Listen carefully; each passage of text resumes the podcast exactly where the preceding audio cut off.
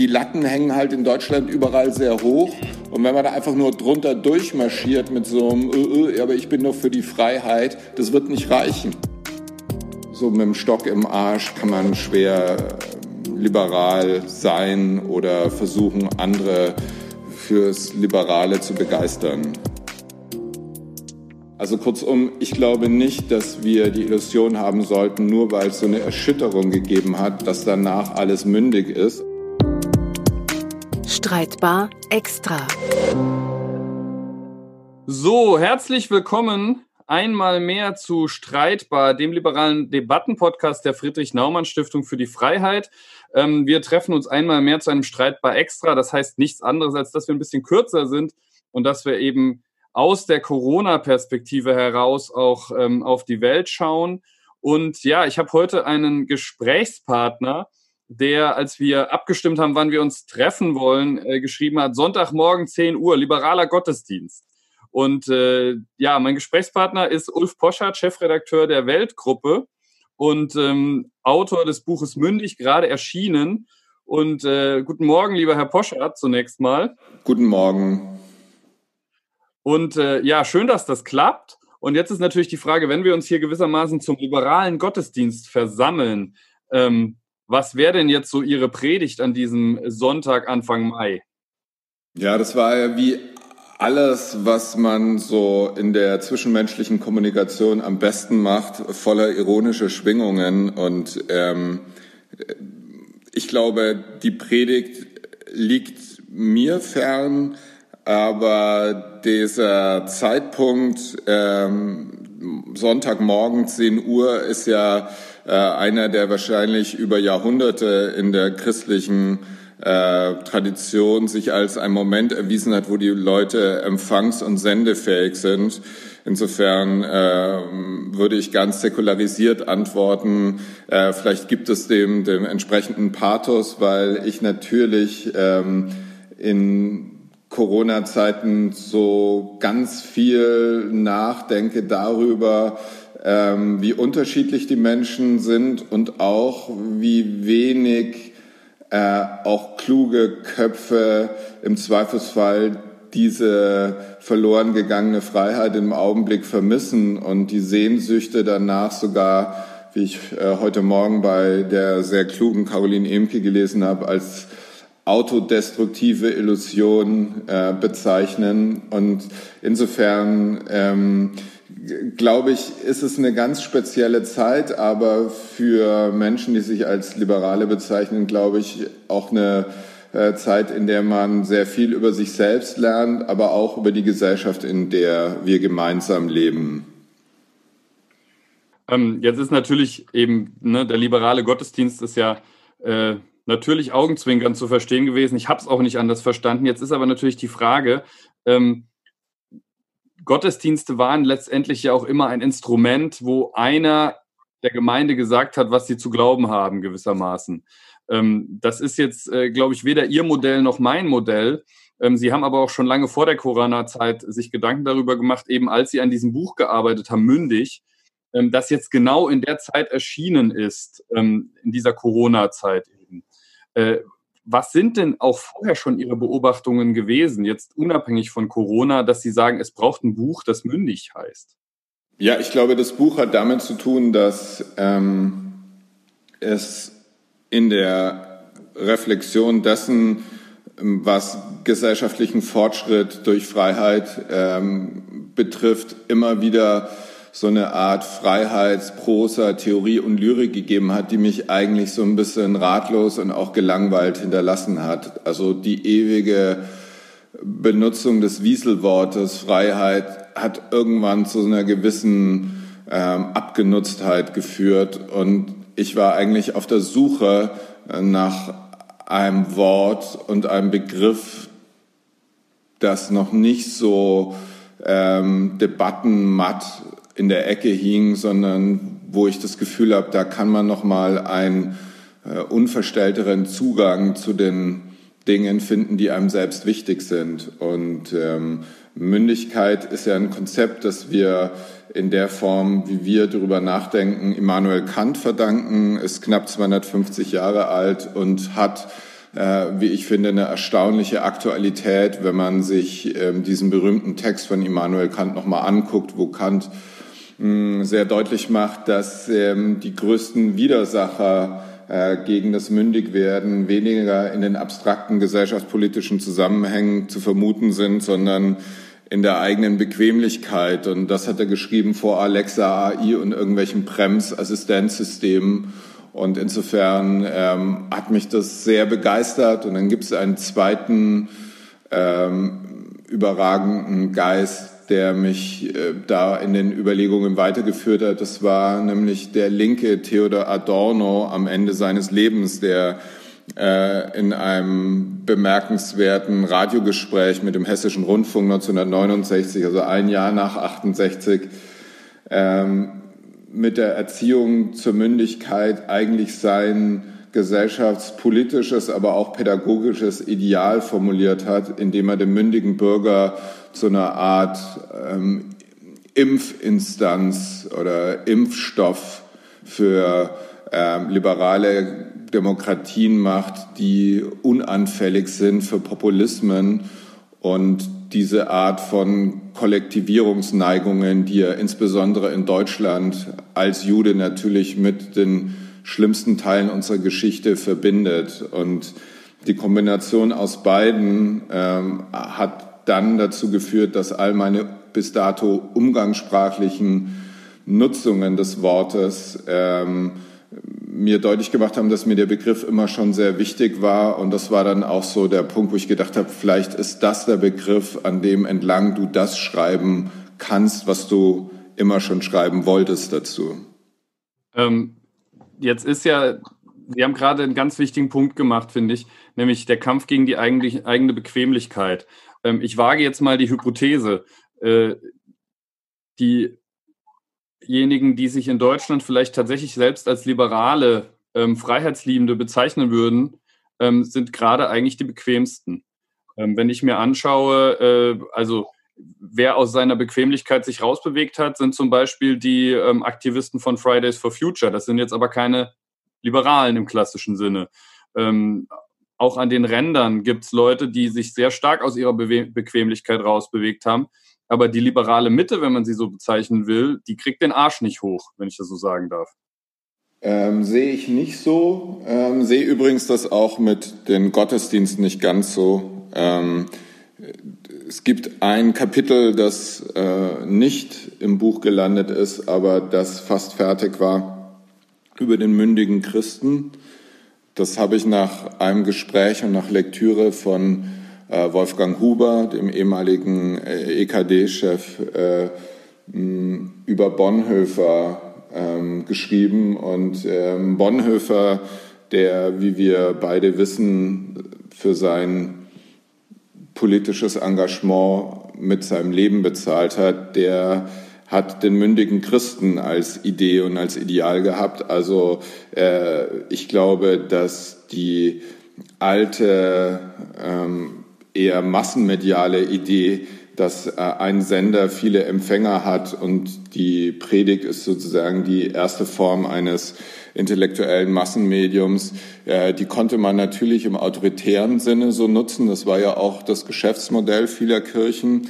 Aber die äh, Theologie des 20. Jahrhunderts hat natürlich ähm, liberal-demokratische Reflexionen gehabt und mein Philosophisches Denken verdanke ich insbesondere den Patres bei den Jesuiten.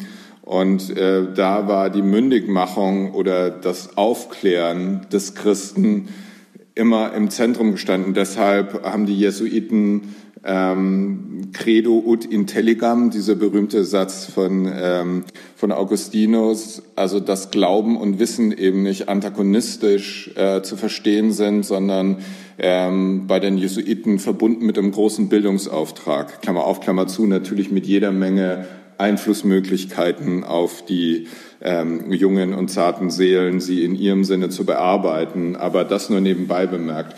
Jetzt kommen wir zur Bequemlichkeit.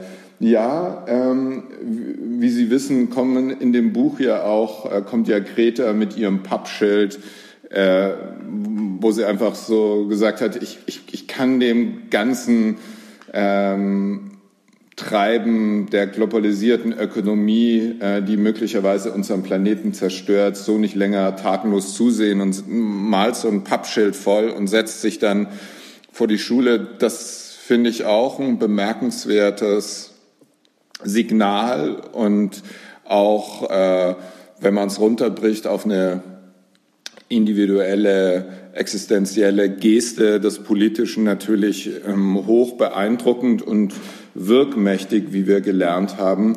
Ähm, was die Bequemlichkeit der liberalen Mitte betrifft, so glaube ich, ist die, äh, was die Bequemlichkeit der liberalen Mitte betrifft, so ist die, glaube ich, ähm, besser, als man denkt.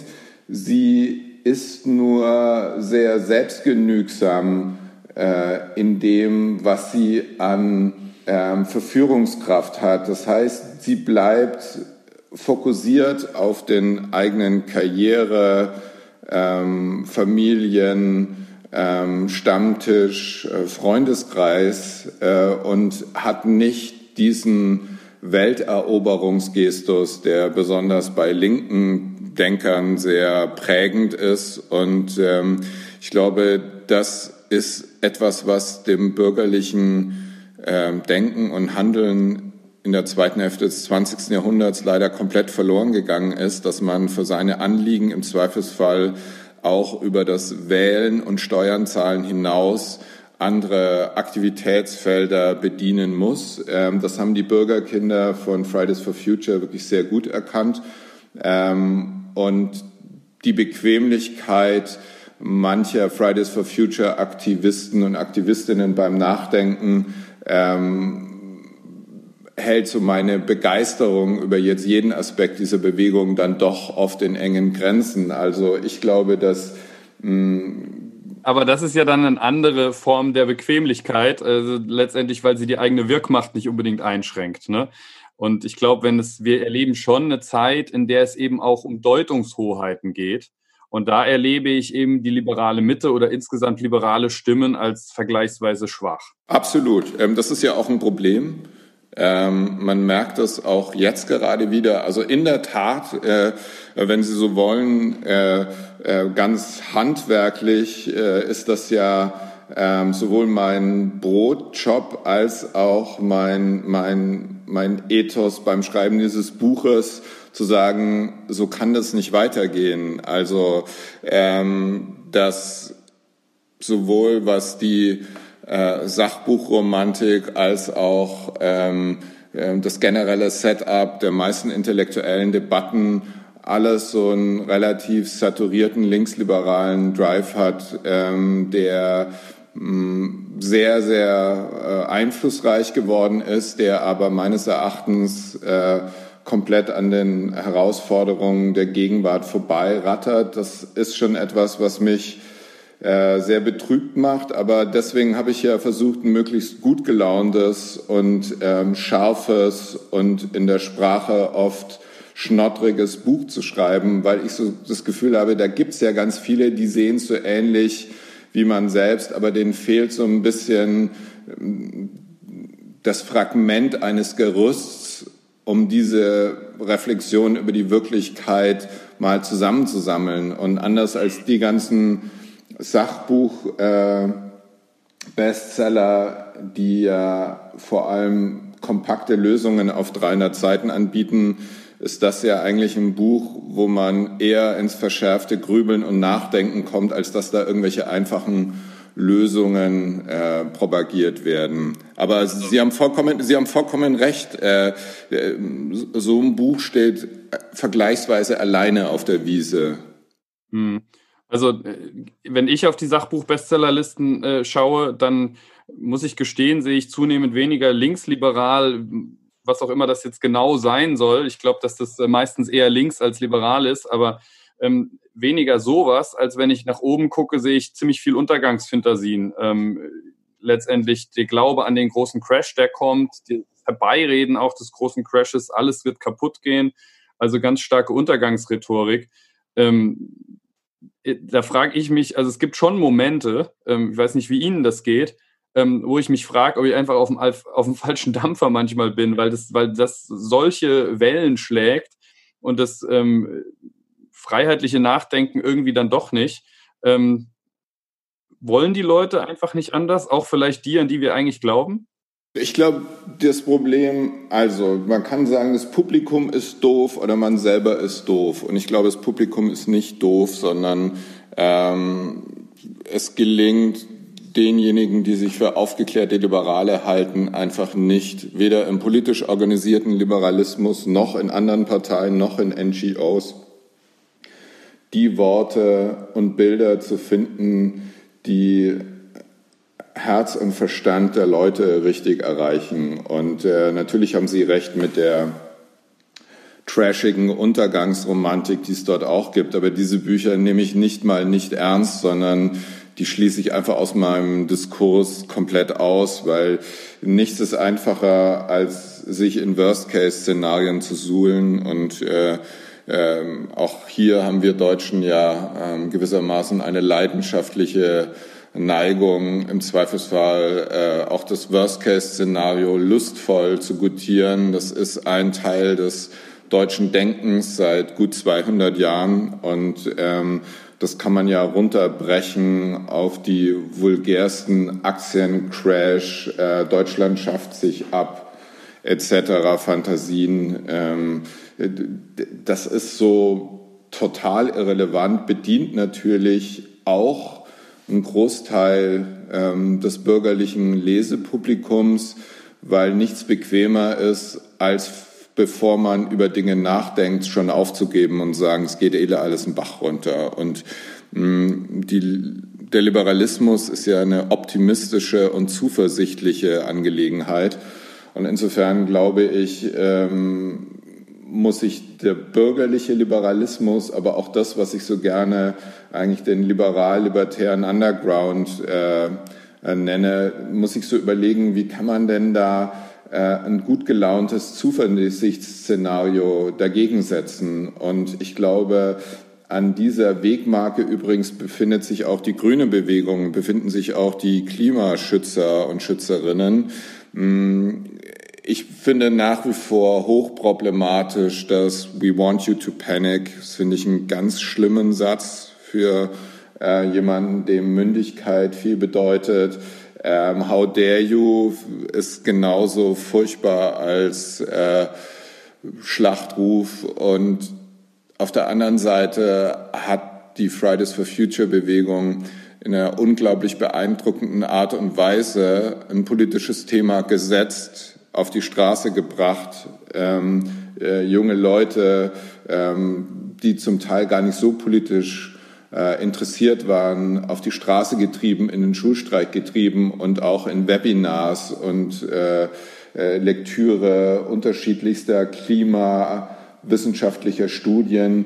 Ähm, das ist schon ähm, eine beeindruckende Leistung und da steckt auch natürlich für viele liberale hm, auch so eine Art Vorbild drin, wenn man sich inspirieren lassen will.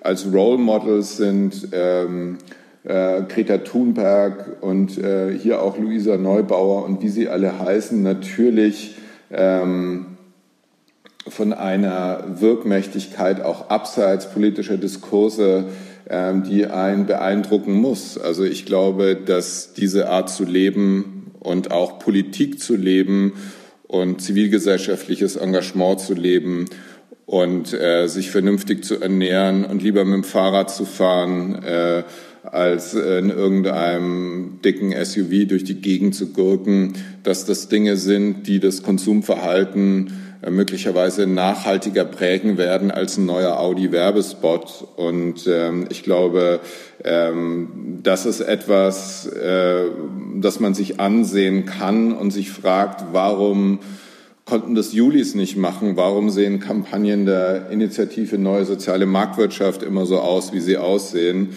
Weil diese Energie äh, mit positiven Rollenbildern eine Debatte auch mal existenzialistisch zu grundieren, das ist etwas, das macht die ähm, linke und grün-linke ähm, Politikumgebung eigentlich ziemlich richtig.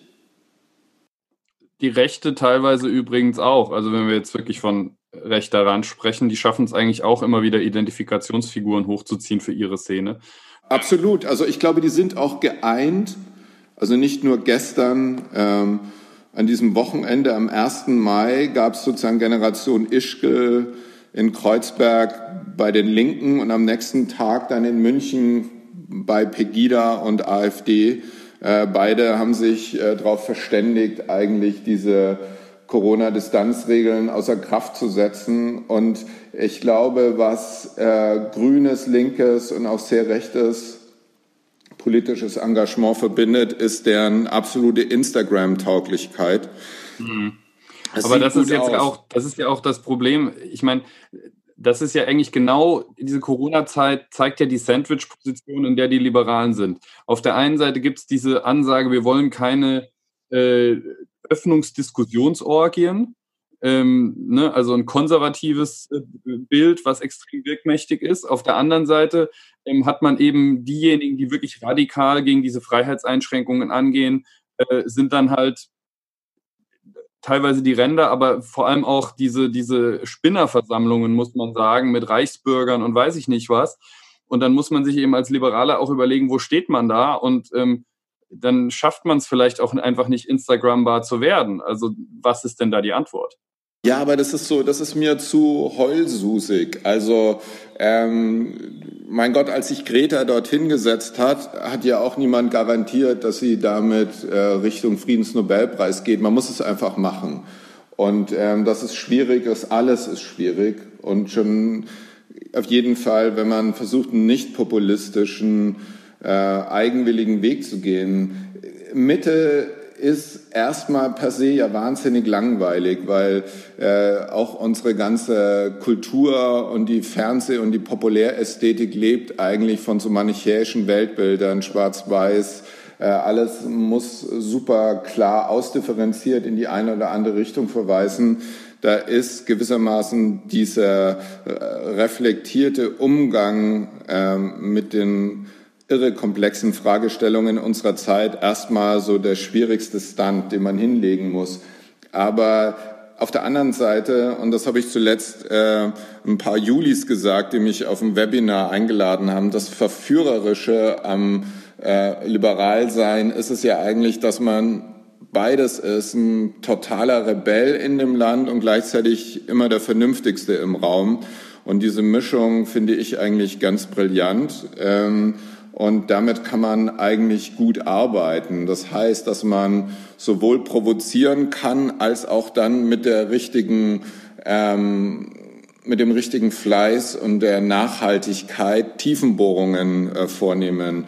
Und äh, gerade in dieser Situation, wie Sie sie beschrieben haben, nee, finde ich gar nicht schwierig. Und ähm, dass die Irren irre reagieren und ähm, die Ken Jepsens und wie sie alle heißen am Rosa-Luxemburg-Platz ihre clowneske Weltverschwörungstheorie in so einen ähm, Flashmob von Gestörten ähm, zusammenschustern. Das überrascht mich nicht, dass gestern die Pegida AfD ähm, wir leugnen alles, was wir nicht selber in Statistiken erfunden haben, dass die sich auch zusammenrotten und dann sowas machen, überrascht mich nicht.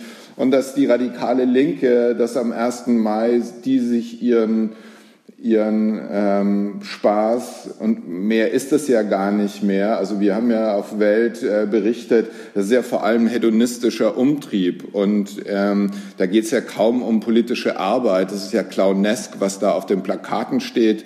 Das ist so ein bisschen ähm, angelerntes äh, linkes Geplärre, aber ähm, zwischen diesen beiden Positionen irgendwie mit einer vernünftigen Haltung ähm, durchzukommen, ist eigentlich gar nicht so schwer. Ich glaube, dass man sehr wohl anerkennen kann, dass die Bundesregierung grundsätzlich vernünftige Entscheidungen getroffen hat. Ich glaube sehr wohl, dass man anerkennen kann, dass ähm, die Naturwissenschaften, die Mediziner in diesem Fall, ähm, ich finde Professor Drosten vorbildlich eigentlich in der Art und Weise, wie er deutlich macht, wie relativ wissenschaftliche Erkenntnis ist. Also ein wirklich extrem mündiger Wissenschaftsdiskurs, der sehr populär geworden ist, was ich großartig finde.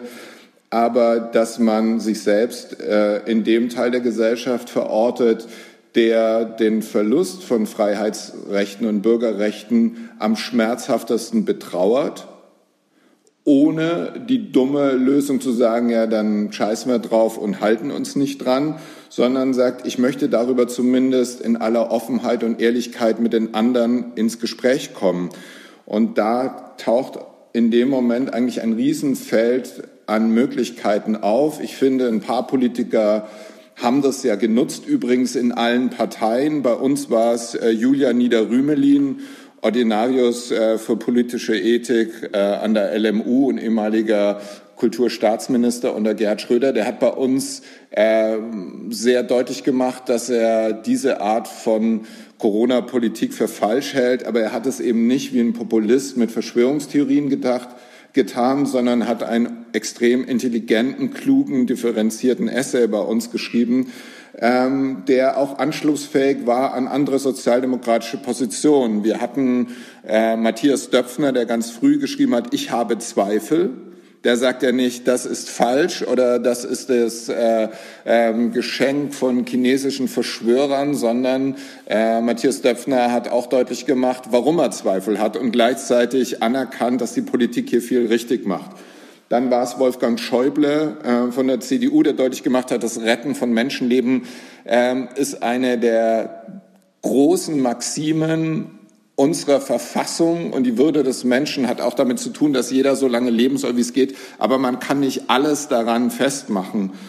Und äh, jetzt nenne ich nur mal nicht äh, klassisch. Übrigens ganz interessant. Ähm, Schäuble hat äh, Unterstützung bekommen, sowohl von Robert Habeck als auch von Christian Lindner. Äh, letzteres wurde ziemlich angegriffen, ersteres überhört. Also inter interessante äh, äh Entdeckungen auch so in diesen Tagen. Ja, und damit, genau, und jetzt nennen Sie ja genau noch zwei ähm, Vertreter von den beiden Parteien, in denen ich ja äh, bei den Grünen äh, verzweifelt und wahrscheinlich realitätsfern immer noch liberal Hoffnungen verbinde und natürlich der einzig liberalen Partei in Deutschland, der FDP.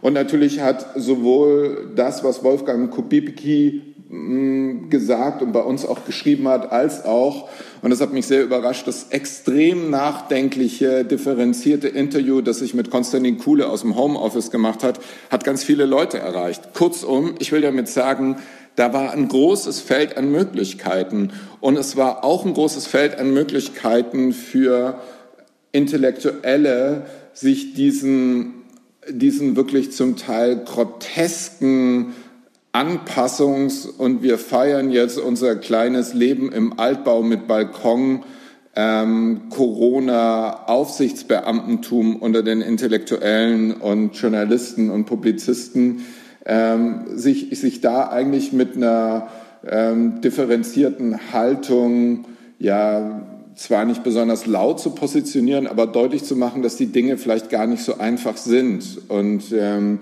insofern, ich finde es eigentlich nie schwer. Man muss es halt nur so machen, dass es funktioniert. Jeder Markt ist gerecht. Das ist ja ein liberales Credo. Und es gilt auch für den Meinungsmarkt. Und insofern müssen die Leute, die sich dafür halten oder es sein wollen oder es auch sind, man muss sich halt verdammt nochmal anstrengen. Und man kommt äh, lebensweltlich nicht an Luisa Neubauer vorbei. Man kommt auch nicht an den Instagram-Accounts von Robert Habeck und Annalena Baerbock vorbei, aber auch nicht an der naturwissenschaftlichen Exzellenz von Angela Merkel, wenn die Dinge erklärt. Die Latten hängen halt in Deutschland überall sehr hoch. Und wenn man da einfach nur drunter durchmarschiert mit so einem, äh, äh, aber ich bin doch für die Freiheit, das wird nicht reichen. Ähm, wir sind auch schon fast wieder am Ende. Ich würde gerne noch eine Ebene etwas höher gehen.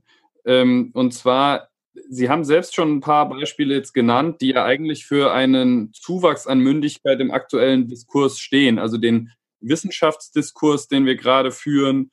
Ähm, ich habe auch das Gefühl, dass rund um, um das, was Schäuble gesagt hat, oder insgesamt in den letzten Wochen schon auch ein äh, ja, Grundgesetzdiskurs oder Verfassungsdiskurs ähm, wieder auf einem ganz anderen Level geführt wird, ähm, weil auch eben Grundrechtsabwägung und so, wann hatten wir das das letzte Mal, dass das wirklich auch quer durch die Medien und quer durch die Gesellschaft diskutiert wurde?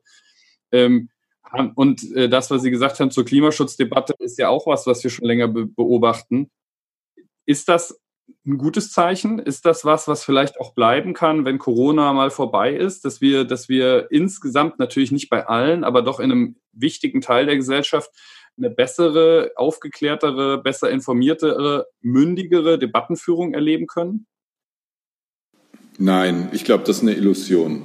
Ähm, Schade. Äh, ich glaube, dass es, ähm, dass es eine große Sehnsucht danach gibt, dass alles wieder so ist wie früher, weil es waren gute Zeiten, den Menschen ging es gut, es gab zwar Probleme, aber sie hatten das Gefühl, ähm, ich kann mir meinen Urlaub in Mallorca leisten, ich kann meine Kinder aufs Gymnasium schicken.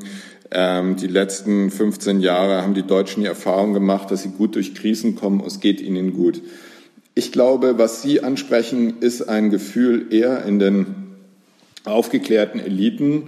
Und da hat es in der Tat nochmal eine sehr ernsthafte oder in Teilen sehr ernsthafte Diskussion darüber äh, gegeben, wie wichtig einem so ein Begriff wie Freiheit und Bürgerrechte ist. Und in der Tat glaube ich, dass äh, einige zum ersten Mal gespürt haben, wie sich ein Freiheitsentzug anfühlt. Äh, einige haben zum ersten Mal gespürt, äh, was es heißt, wieder in Schlangen irgendwo anzustehen, weil man Angst hat, dass man das, äh, was man kaufen will, nicht mehr erhalten kann. Und wieder andere haben gespürt, wie fragil eigentlich unsere Wohlstands- und Aufschwungs- äh, Selbstverständlichkeiten eigentlich sind. Und natürlich äh, glaubt man oder hofft man immer darauf, dass aus Krisen große Erkenntnisschübe entstehen. Ich habe die in den Debatten nur ganz, ganz, ganz spärlich eigentlich wahrgenommen. Äh, wie so oft glaube ich, dass die wirklich zentralen Dinge in der Ökonomie passieren. Und dort werden wir erleben, äh, dass es sehr schmerzhafte Veränderungen ähm, geben wird. Ich glaube, dass die Unternehmen, die äh, mit schon großen Problemen in die Krise gekommen sind, ähm, zum Teil diese Krise nicht überleben werden und dass sich ein bisschen die Zuversicht auch vieler Klimaschützer ähm, dahingehend speist, dass die Ökonomie die eine Art Bereinigung, und das ist ja ein grausamer Betrieb, die, auch die Marktwirtschaft, auch die soziale, ähm, das heißt, das, was äh, nicht mehr marktgängig war, schon vor der Krise, jetzt hoffentlich nicht äh, subventioniert wird, um äh, weitermachen zu können, sondern dass man sich eigentlich eine zeitgenössischere Form der mm, Ökonomie und des, Wirtschafts-, des wirtschaftlichen Produzierens vorstellt. Und ähm, für mich ist dort eigentlich im Augenblick die größte und interessanteste Front in der Diskussion, ähm, und da wünsche ich mir eigentlich äh, überraschendere ähm, Leitplanken als die, die im Augenblick ausgerollt werden. Die Grünen fordern das, was sie immer schon fordern, jetzt eben wegen Corona äh, bis hin zu Greenpeace mit dem Tempolimit. Die Liberalen äh, kommen auch ganz schnell wieder mit der Steuersenkungsidee. Die finde ich natürlich immer richtig und natürlich äh, sollte das so sein. Aber dieses Momentum zu sagen, ähm, haben wir neben der Krisenbewältigung eigentlich jetzt auch die politischen und vielleicht auch kulturellen, intellektuellen, äh, intellektuellen Ressourcen, um uns darüber zu verständigen, vielleicht sogar über die Lager hinaus, wie das Land aussehen soll und die Gesellschaft aussehen soll, in der wir künftig leben wollen. Und Klammer auf, Klammer zu, das ist ja ein sehr deutsches Gespräch, das wir geführt haben. Wir haben gar nicht über Europa geredet, die größte Freiheitsidee und Friedensgarant. Äh, ähm, da endet ja auch schon unsere Mündigkeits, äh, unsere Mündigkeitspostulate, äh, wenn man sich die Debatten gerade in Frankreich, Italien anguckt, von Ungarn und Polen wollen wir ganz schweigen. Also kurzum, ich glaube nicht, dass wir die Illusion haben sollten, nur weil es so eine Erschütterung gegeben hat, dass danach alles mündig ist. Auch da kann ich wieder mit Immanuel Kant kommen. Der hat gesagt, man muss eigentlich jeden Tag dafür kämpfen, sich äh, mündig zu verhalten, mündig zu denken und zu sprechen. Und insofern kann es nur Aufgabe derjenigen sein, die dazu in der Lage sind, möglichst viele dafür zu gewinnen. Und äh, da äh, glaube ich, dass die Liberalen eigentlich mit ihrer ja, kotzvernünftigen und ultrapragmatischen und lebensweltlich auch so kompatiblen ähm, Idee, dass jeder seines Glückes Schmied sein soll, ohne den Nebenmann zu vergessen, dass die eigentlich viel zu geben haben in diesen aktuellen Diskussionen, aber dass das, was sie sowohl im politisch organisierten Liberalismus als in seinen vielen Umfeldern, was da real passiert, weit hinter dem zurückbleibt. Es ist ein Problem der Leute, es ist ein Problem der kulturellen Alexie, es ist äh, ein Problem der Geschichte, wie sich der Liberalismus auch in Deutschland äh, zu so einer Art Honoration Folklore äh, verklumpt hat. Und so, so wird es nicht gehen. Also ähm, es, es braucht dort so einen frischen und neuen Angang, ohne den alten in irgendeiner Form in die Ecke zu schmeißen. Ähm, natürlich sollen sich Apotheker und Dachdeckermeister aus Höchster, wenn ich Christian Lindner richtig verstanden habe, ist es deshalb immer so seine Referenz. Natürlich, äh, wenn die sich weiterhin als Liberale verstehen, ist das gut. Aber wir brauchen das schon in den Schulen und äh, in den Universitäten, aber auch in Vereinen, in NGOs, ähm, einfach liberale Stimmen, die nicht schlagwortartig mit so den drei, vier Floskeln, die so jeder drauf hat, äh, die er irgendwo mal gelernt hat, in, in irgendwelche Debatten reingehen, sondern der Liberale muss als freier Mensch überzeugen, der muss sozusagen qua Sprache auftreten, Humor, ähm, deutlich machen, dass er eben frei ist. Und ähm, mhm. so mit dem Stock im Arsch kann man schwer liberal sein oder versuchen, andere fürs Liberale zu begeistern. Ich nehme mal mit, Freiheit statt Sozialismus reicht heute nicht mehr. Doch, ich, das ist, ich finde, das kann man sich nach wie vor auf dem Rücken tätowieren, aber ähm, da muss danach müssen noch ein paar andere gute Gags kommen, ja und Steuern runter macht Deutschland munter ist, ist alles richtig, aber wenn du dabei hängen bleibst, dann wird's nichts. Und, ähm, und es geht auch so ein bisschen darum, um jetzt nochmal schamlose Werbung für mein Buch zu machen. Ich versuche ja deutlich zu machen, dass wir in einem Universum unendlicher Möglichkeiten leben, in denen Popkultur, Fernsehserie, Kindersendungen, ähm, Videoclips, Autorennen, ähm, Kulturgeschichte der Mode, ähm, dass all diese ähm, Referenzfelder für Liberale eigentlich da liegen, um sie zu nutzen, wenn man sich dafür interessiert und nicht erwartet, dass es einem mundgerecht so zurechtgeschnitten wird, damit man das irgendwie in seinen klaren weltanschaulichen Koordinaten unterkriegt, sondern auch hier Mündigkeit heißt arbeiten, dass man sich mit dem auseinandersetzt, was einem zunächst fremd erscheint. Und ähm, äh, deswegen habe ich ja auch den Gag gebracht beim Ludwig-Erhard-Preis, als ich den bekommen habe, einfach vor allem über Capital Bra und äh, UFO 361 zu sprechen, weil ich das Gefühl habe, ähm, wenn die Leute, die ordnungspolitisch wahrscheinlich am vernünftigsten und sicherlich auch für unser Land am, und für den Kontinent und für die globalisierte Ökonomie am ähm, nachhaltigsten für richtige Sachen plädieren. Wenn die einfach sonst überhaupt nicht wissen, was in der Welt draußen passiert, dann wird diese Inselbegabung ähm, für Ordnungspolitik einfach nur für diejenigen verführerisch sein, die auf der Insel eh schon sind. Und deswegen geht es ums Brückenbauen, deswegen geht es um darum, sich für andere zu interessieren, deswegen geht es darum, ähm, bis hin zur Linkspartei. Und ich freue mich wahnsinnig, dass Dietmar Bartsch und Katja Kipping das Buch gelesen haben und äh, auch Ralf Stegner und, und dass sie alle diesem Buch auch so eine revolutionäre Energie äh, entnommen haben. Und, und es geht so darum, dass man dorthin geht, das steht ja auch in dem Buch, wo man eigentlich nichts verloren hat und nicht immer sich nur mit den Leuten trifft und auseinandersetzt, die eh schon der eigenen Meinung sind. Also ich finde es auch wahnsinnig öde und langweilig, wenn man wenn man gewissermaßen seinen eigenen ähm, intellektuellen Austausch gemäß der erwarteten Zustimmungsraten organisiert. Ich glaube, und das ist so eine Art optimistisches Fanal am Ende unseres Gesprächs, das ist das große Problem des aktuellen linksgrünen Denkens, wie Sie sagen. Es gibt keine Linksliberalen, es gibt Linke und Liberale. Und Linksliberale sind Linke, die einfach tolerant ihrer eigenen Meinung gegenüber sind.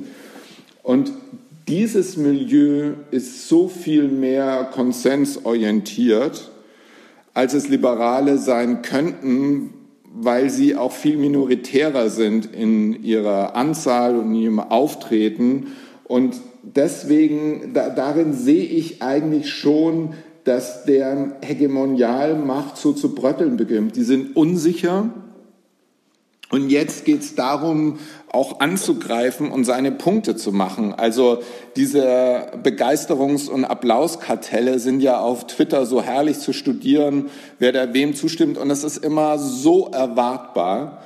Und auch diejenigen, die da ausgeschlossen werden, es ist auch sehr erwartbar.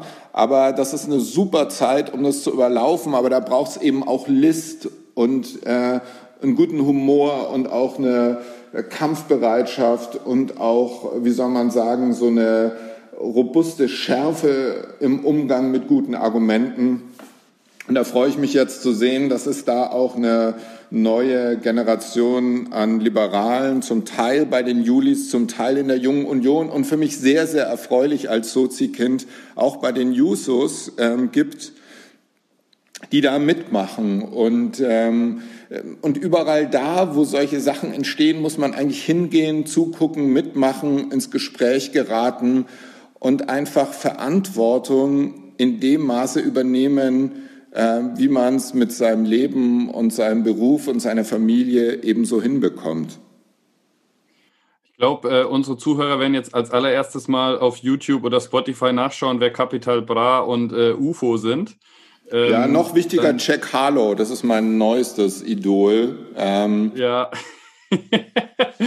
ähm, genau, und äh, vermutlich am Montag ziehen alle los oder am Dienstag. Ich weiß nicht, ob die Tattoo-Studios schon wieder offen sind und lassen sich Freiheit statt Sozialismus auf den Rücken tätowieren. Also insofern haben wir doch heute schon richtig was bewegt. Nee, wichtig, die müssen alle mündig, mündig kaufen und äh, kaufen, um es zu verschenken und das ist also Capital Bra, UFO und auch Jack Harlow und das Tattoo-Studio. Nichts ist so wichtig, wie am Montag zum Buchhändler zu gehen und für sich und seine Lieben dieses wunderbare ähm, liberale Pamphlet zu kaufen. Sagt Ulf Poschardt, Autor von Mündig und äh, Chefredakteur der Weltgruppe.